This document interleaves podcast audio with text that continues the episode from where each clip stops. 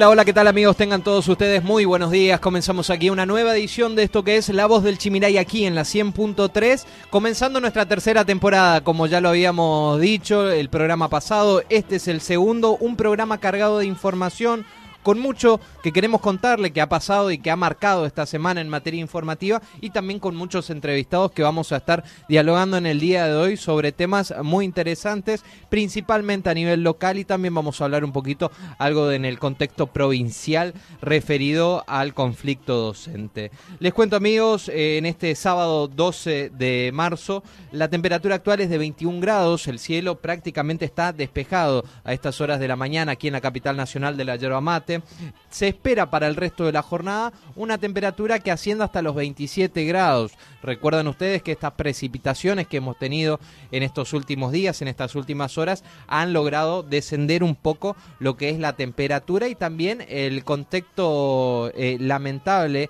y crítico que se está viviendo en cuanto a la sequía bueno, los índices de peligrosidad respecto a los incendios que se manejan aquí en la provincia de Misiones ha logrado bajar, así que gracias a estas temperaturas y a estas lluvias que, han llegado en estos últimos días que por lo menos eh, logra, logra mermar eh, estos índices y, alivia un poco la cuestión eh, la cuestión del clima, ¿no? Porque hizo calor la semana pasada, la verdad, Tuvimos temperaturas que han llegado a la sensación térmica a rozar los 40 grados.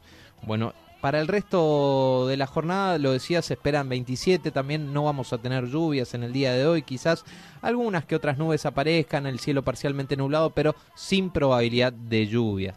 La semana va a comenzar de manera agradable. Por ejemplo, mañana domingo también vamos a tener similares temperaturas, máximas de, de 28 grados, mínimas de 17 comenzando ya también eh, la semana. Vamos a estar también con mínimas de 16, mínimas de 28 y por ahora, digamos, a corto plazo no se avecinan precipitaciones, no vamos a tener inclemencias en cuanto a lluvias. Así que a tener en cuenta todas estas cosas. Amigos, vamos a tener un programón en el día de hoy, lo decía, vamos a estar hablando con entrevistados también. Después de hacer el resumen habitual de noticias de la semana, nos va a visitar el director municipal de la juventud porque hay temas para hablar justamente. Recuerdan que la semana pasada dialogamos con la, con la intendente sobre este nuevo punto progresar que se inauguró en la ciudad de Apóstoles, que es algo muy interesante para los jóvenes, para los jóvenes que, están estudiando o tienen la iniciativa de reinsertarse, digamos, eh, en la educación. Es una ayuda de un programa nacional que puede por lo menos colaborar con algunos gastos, ¿no? Eh, así que sobre esto vamos a estar hablando, sobre el programa de apuntes también, la tarjeta joven apostoleña, las becas municipales, el consultorio juvenil, los acompañamientos tanto pedagógico y tecnológico, el boleto estatal gratuito justamente, la banda municipal, entre otros temas. Vamos a estar hablando con Aldo Muñoz que nos va a visitar cerca de las 10 y 30. Luego, también me parece muy importante tener aquí en el programa y para todos ustedes al presidente de la Comisión de Bomberos Voluntarios de Apóstoles, estamos hablando de Antonio Acuña, que nos va a visitar también aquí en los estudios de FM Chimiray, después del arduo trabajo que han tenido eh, durante el verano y durante estas vacaciones, que para ellos, digamos, me imagino que no, no habrá momento, no habrá habido momentos de descanso con todos con todos los esfuerzos que tuvieron que poner para combatir los incendios. Lo decía en el programa pasado, prácticamente se incendió nuestra provincia entera y la provincia de, Corrientes que eh, los efectos, digamos, y las consecuencias han sido mucho más severas, pero tanto personal de bomberos cuando terminaba de apagar las llamas o sofocar los incendios de aquí, tenía que prestar también colaboración a nuestra provincia hermana, así que fue mucho el trabajo que han tenido y, es digno de destacar y hablar un poquito sobre todas estas cuestiones. Así que lo vamos a estar recibiendo Antonio Acuña. Eh, hubo sesión en el Consejo Deliberantes, se han presentado distintos proyectos también y vamos a estar hablando con el concejal de Activar de la ciudad de Apóstoles, que también ha realizado varios pedidos de informe al Poder Ejecutivo Municipal. Así que nos va a estar comentando sobre toda la actividad del concejal Juan Ahumada cerca de las 11 y 30. Amigos, ustedes pueden comunicarse, ustedes pueden mandarnos su mensaje, pueden hacer la pregunta a alguno de, estas personas que van a estar en el piso. Si quieren, tienen alguna duda, alguna consulta, 3758 52 69 25 es mi línea telefónica y podemos estar en contacto directo a través de esto que es La Voz del Chimiray. Gracias amigos, hasta la hora 12 quédense prendidos al dial de la 100.3.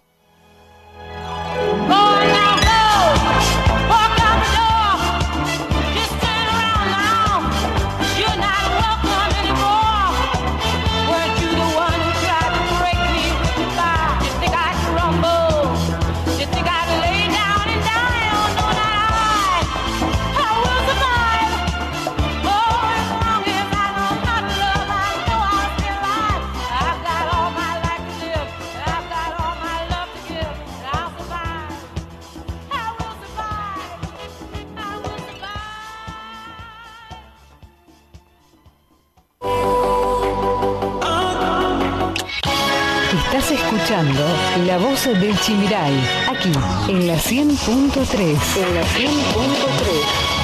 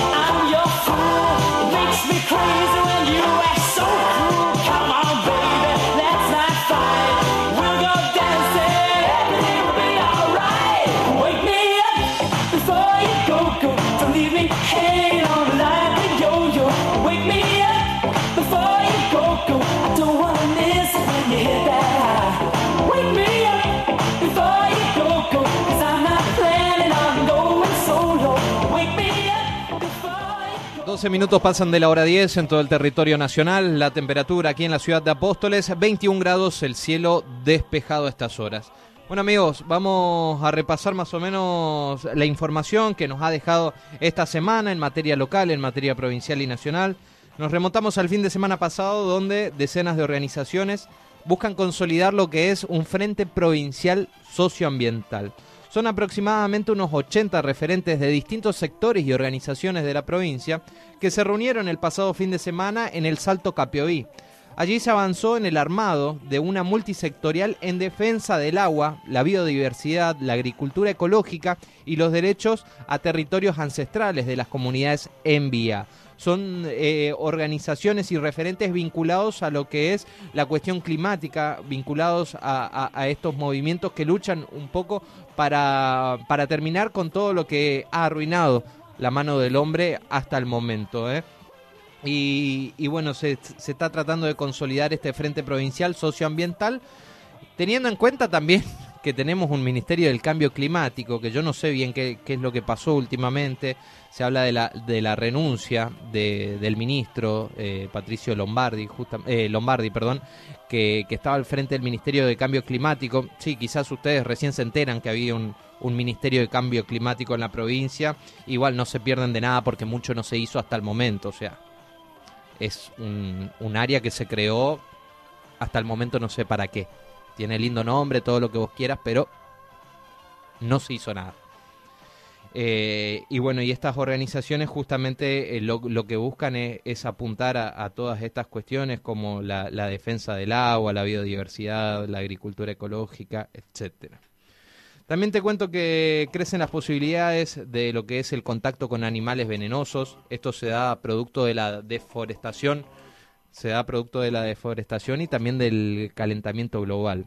Así lo explicó por lo menos Roberto Stepson, él es el responsable del programa provincial de animales venenosos, quien volvió a insistir en las medidas de prevención en las viviendas para evitar estas picaduras tanto de alacranes como otro tipo de insectos que en estos tiempos suelen aparecer y según las estadísticas que maneja, digamos, el programa provincial de animales venenosos, cada vez estos tipos de insectos o animales están más en contacto con las personas y esto es lo que aumenta el riesgo a ser picados o a ser víctimas de, de, de una mordedura de estos insectos que pueden traer consecuencias severas, como por ejemplo los alacranes cuando te pican. Así que a tener todo, todos los cuidados y recomendaciones, usar ropa clara, si vas a un parque, por ejemplo, a tomar un mate o algo, tratar de no ponerte también esos perfumes que son bastante, bastante frutales, por ejemplo, que son eh, perfumes que pueden atraer a, a estos insectos, como por ejemplo una abeja, avispa, etcétera. También te cuento que el SAMIC de Oberá ya está evaluando en habilitar un consultorio para secuelas post-COVID. Escuchen esto porque es bastante interesante. Más allá del notorio descenso de casos que estamos viviendo de coronavirus en la provincia, tal como se evidencia en los partes epidemiológicos, por lo menos que ofrece el Ministerio de Salud Pública en los últimos días, la atención médica en la pandemia ahora se centra en lo que es la recuperación de los pacientes. En muchos casos, las secuelas del contagio están presentes todavía, incluso en aquellos casos que no tienen comorbilidades. Por tal motivo, en varios centros de salud optaron por sumar un espacio de abordaje para pacientes post-COVID. Entre estos se encuentra, por ejemplo, el SAMIC de Oberá, que ya analiza tener un consultorio para aquellas personas recuperadas del COVID, pero que han quedado con alguna secuela. Por ejemplo, muchas personas cuentan, por lo menos la, la más común o más frecuente, eh, es que mm, les cuesta respirar, hacen varias cuadras caminando y sienten eh, que, les cuesta mucho digamos, eh, aspirar, así que todas estas cuestiones son las secuelas que puede dejar esta enfermedad y que está muy bueno que existan en los nosocomios, como ya lo, lo está por implementar OERA, estos consultorios para los pacientes que han transitado la enfermedad. Juntos por el Cambio ratificó que no está dispuesto a votar el plan económico del gobierno en el acuerdo con el FMI. Esto lo dijo el lunes pasado. El diputado Luciano Laspina fue el expositor de la posición que marcó la postura de la coalición. Se hizo hincapié en que van a autorizar a la Casa Rosada a tomar la deuda, pero que el programa para cumplir las metas es facultad del Poder Ejecutivo. En minutos te voy a contar esto bien porque ayer, después de una sesión maratónica, finalmente se aprobó en diputados lo que es el acuerdo con el Fondo Monetario Internacional. Pasamos al día martes. El día martes fue el Día Internacional de la Mujer. Este martes 8 de marzo se celebra el Día Internacional de los Derechos de la Mujer, fecha establecida ya por la Asamblea General de las Organizaciones Unidas para celebrar la lucha por la igualdad femenina en el ámbito social, económico y político. La mujer ha logrado muchos alcances, pero también queda mucho por hacer. A diario nos encontramos con situaciones con muchas desigualdades, donde la violencia es la cara visible no solamente intrafamiliar, sino también de la sociedad en ámbitos laborales, educativos, políticos e institucionales. Se ha logrado mucho porque no podemos negar que la mujer hoy no tiene derechos, digamos, ocupan lugares decisivos e importantes eh, y se ha cambiado el destino de gran parte de una sociedad y un cambio de pensamiento de gran parte de la sociedad, de una sociedad eh, patriarcal de la cual venimos y tratamos de romper día a día con esas culturas y, pensamientos ancestrales, ¿no? Pero también queda mucho por mejorar.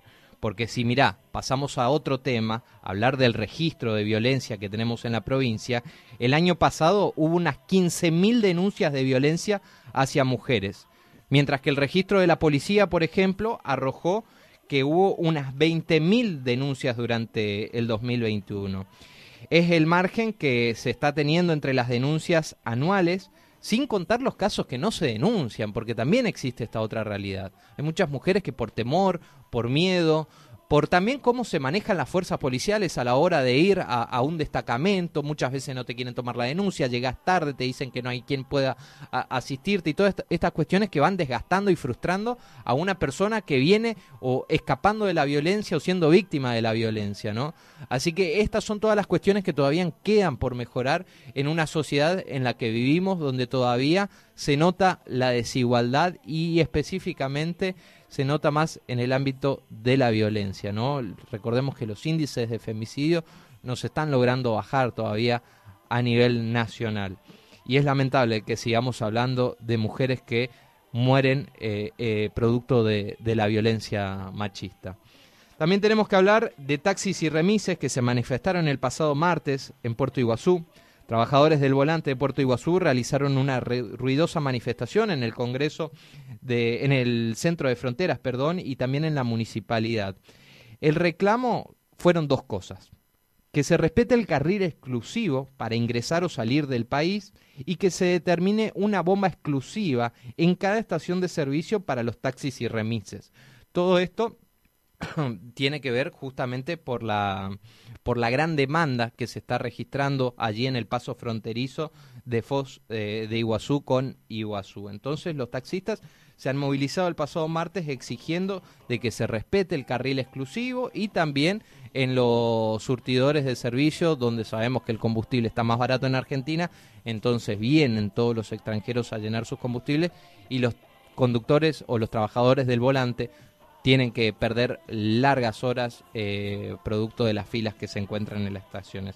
Finalmente se logró el compromiso por parte de las autoridades y dijeron que se va a respetar eh, este carril exclusivo en el cruce fronterizo y también el municipio eh, se comprometió en emitir una resolución para establecer una bomba exclusiva en cada estación de servicios en horarios especiales para los trabajadores del volante bien identificados.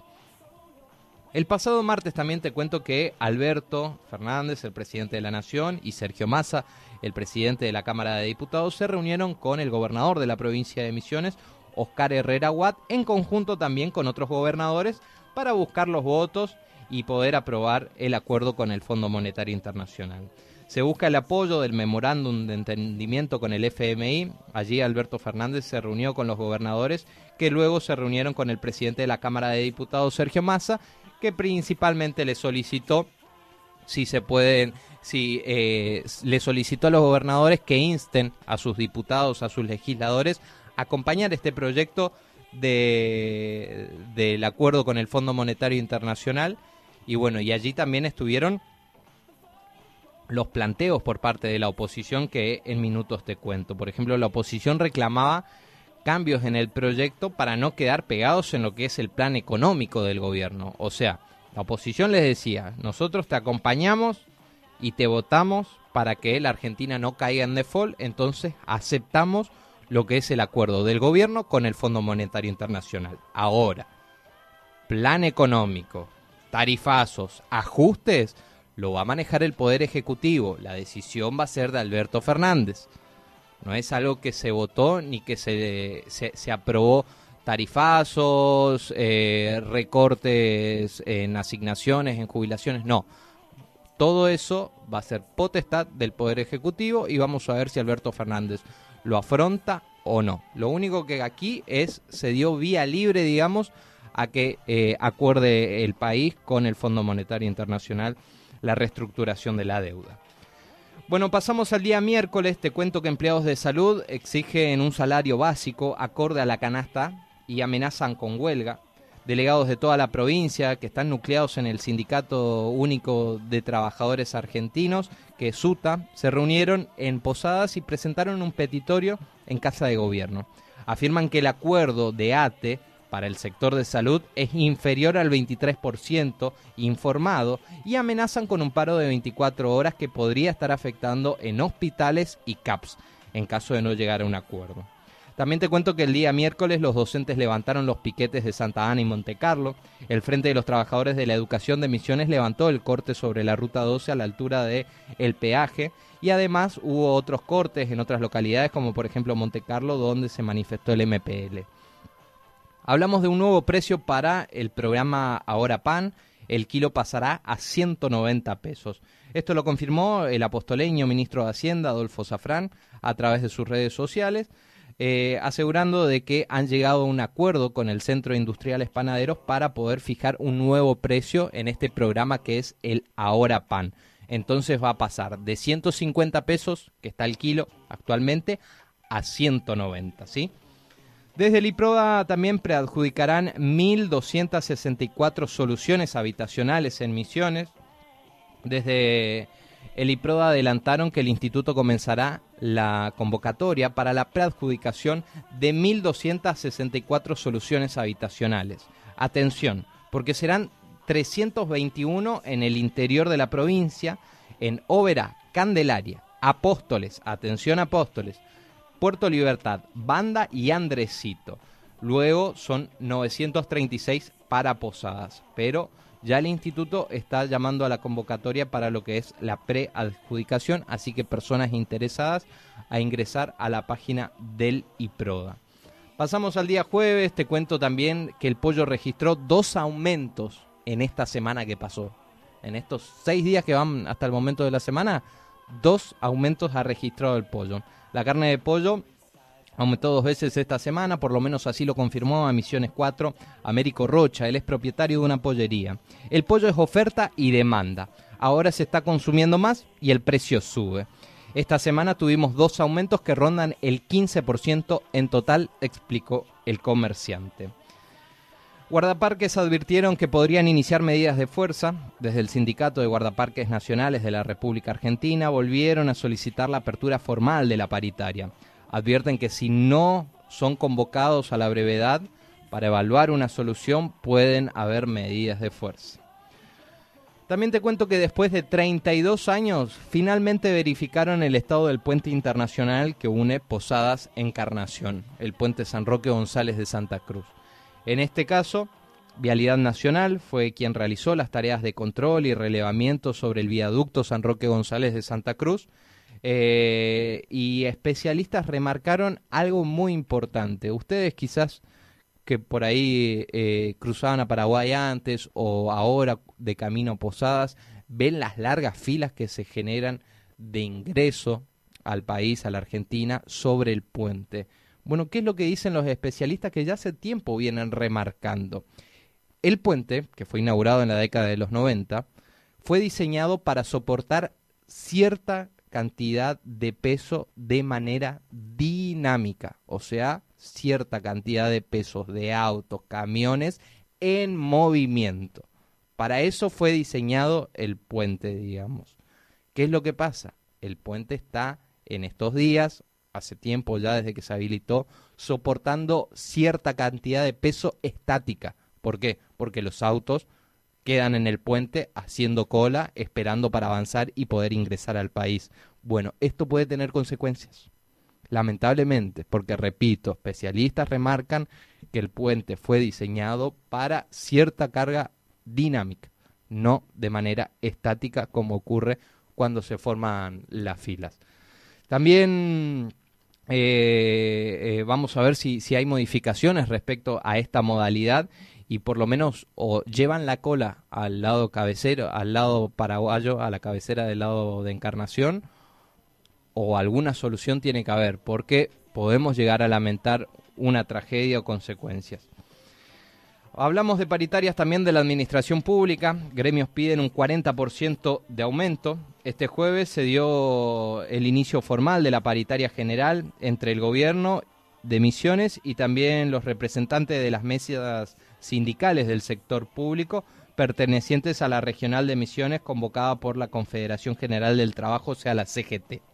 En la reunión preliminar, las entidades sindicales solicitaron un 40% de recomposición salarial para el primer trimestre y una base salarial mínima de 82 mil pesos, mientras que la provincia, por el otro lado, propuso un 19% de recomposición salarial en dos tramos, marzo y mayo, con revisión en mayo. Así que veremos eh, a qué punto llegan tanto las, autoridades como también eh, los gremios que están reunidos en esta mesa. Bueno, vamos a hablar también de que mm, del turismo en la provincia de Misiones. En dos meses, más de 282 mil personas visitaron las cataratas. Desde el Parque Nacional Iguazú se informó que durante los primeros dos meses del año, un total de 282 mil 940 personas visitaron las cataratas. Asimismo, detallaron que solo en enero, por ejemplo, se registraron 140.503 visitas, de los cuales el 89,8% eran argentinos, el 4,6% pertenecientes al Mercosur y un 5,5% extranjeros. Pasamos en el día de ayer, día viernes, Docentes han cortado la ruta sobre el puente de Garupá. Se trata de la tercera medida de fuerza desde que comenzaron las clases eh, de estos docentes misioneros, que recuerden habían hecho dos paros de 72 horas y un paro de 48 horas. El reclamo del sector docente se profundizó este viernes con un corte de ruta, allí sobre el puente Garupá, Misiones 4 se acercó hasta el puente y allí los docentes de distintos puntos de la provincia, porque hubo una gran convocatoria, apuntaron a las condiciones laborales y salariales como la principal deuda del gobierno provincial. Recién hace instantes recibimos un mensaje, en este caso, para aclarar la situación para la próxima semana. ¿Qué va a pasar con las clases y qué va a pasar con estos gremios docentes?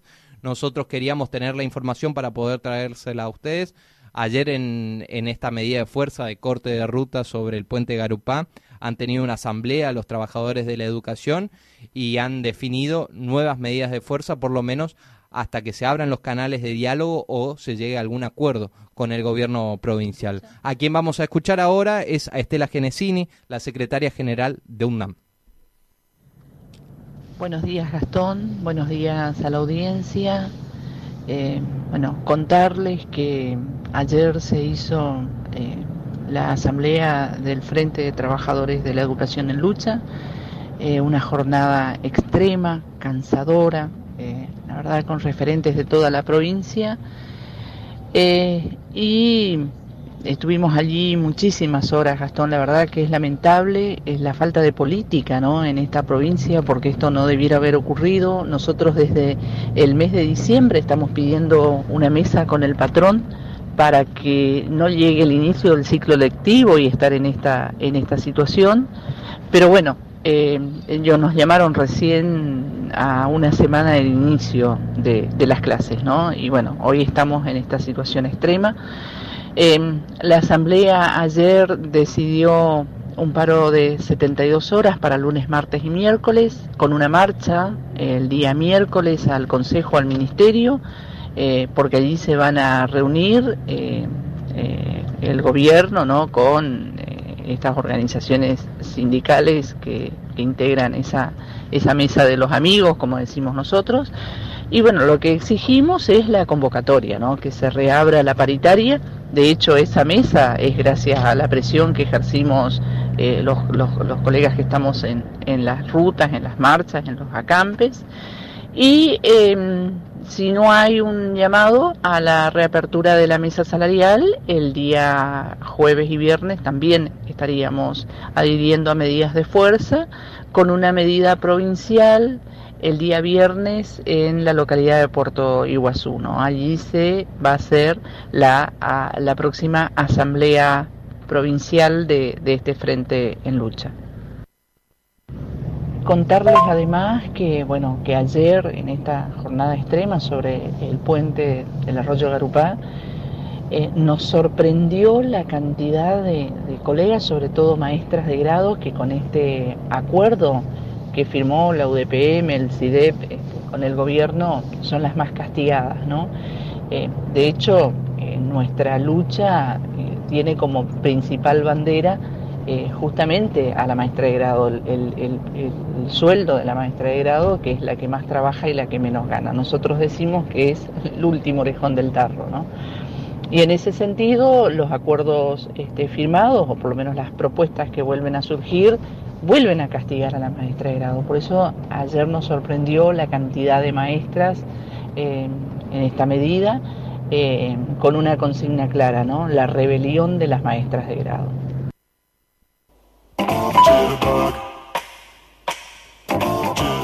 Bien, ahí la escuchábamos entonces a Estela Genesini, secretaria general de UNAM, y reiteramos, paro de 72 horas fue lo que se definió en el día de ayer en la asamblea que se realizó sobre el corte que estaban realizando este sector de docentes en el puente Garupá, justamente allí a la ruta 12. Paro de 72 horas, repito, la próxima semana, lunes, martes y miércoles, con movilización hacia el Ministerio de Educación allí en la ciudad de Posadas. Próximas medidas, en caso de que no hay respuesta, se definirán en la asamblea que se realizará el próximo viernes en Puerto Iguazú. Tenemos que hablar de más noticias también del día viernes. Tras una sesión maratónica, diputado finalmente aprobó por amplia mayoría el acuerdo con el Fondo Monetario Internacional. Reitero, en una sesión maratónica la Cámara de Diputados aprobó este viernes por amplia mayoría el proyecto de ley que ratifica el acuerdo con el Fondo Monetario Internacional y ahora el debate se traslada al Senado presidido por Cristina Kirchner, que va a ser la discusión de esta próxima semana. Máximo Kirchner finalmente bajó al recinto y votó en contra. Luego de 13 horas de una sesión maratónica, la iniciativa que buscaba el gobierno y para la cual el presidente de la Cámara Baja, Sergio Massa, trató de buscar todo tipo de consensos con la oposición, recibió 200 votos, 202 votos positivos, 37 negativos, 13 abstenciones y 4 ausentes. El líder de la cámpora, Máximo Kirchner, se, se ausentó prácticamente durante toda la sesión y apareció en el momento de la votación para marcar su voto negativo. Al igual también lo hicieron sus compañeros de la agrupación eh, kirchnerista, la Cámpora, que, que lidera y encabeza Máximo Kirchner. Repasamos el COVID, amigos, en la semana a ver cómo se ha comportado el virus aquí en la provincia de Misiones. Desde el sábado pasado, que fue 5 de marzo, se han confirmado 79 casos. De esos 79 casos, tres pertenecían a la, pertenecen a la ciudad de Apóstoles. El domingo 6 fueron dos casos confirmados, fíjense este brusco descenso. El lunes 7 fueron 7 también los casos confirmados. Martes 8 de marzo, 35 casos, lamentablemente un fallecido ese día. Miércoles 9 de marzo fueron 29 los casos confirmados en toda la provincia, un fallecido. El jueves 10 de marzo, 28 casos confirmados, dos fallecieron el pasado jueves. Y en el día de ayer, 11 de marzo, viernes, 33 fueron los casos confirmados. En la semana se confirmaron, o sea, del sábado pasado a hoy, 213 casos. Lamentablemente, en la semana fallecieron cuatro misioneros. En total, de lo que va de la pandemia, se diagnosticaron hasta el momento 83.795 casos. Casos activos actualmente en la Tierra Colorada tenemos 628, externados, o sea, con aislamiento domiciliario, son 606, internados, los más complicados son 22, recuperados hasta el momento 82.242 y fallecidos 925. Estas fueron las noticias más relevantes de la semana. Estas fueron las noticias más relevantes de la semana. Todo lo que pasará y tenés que saber, pasa por aquí. La voz del Chimiray. La voz del Chimiray.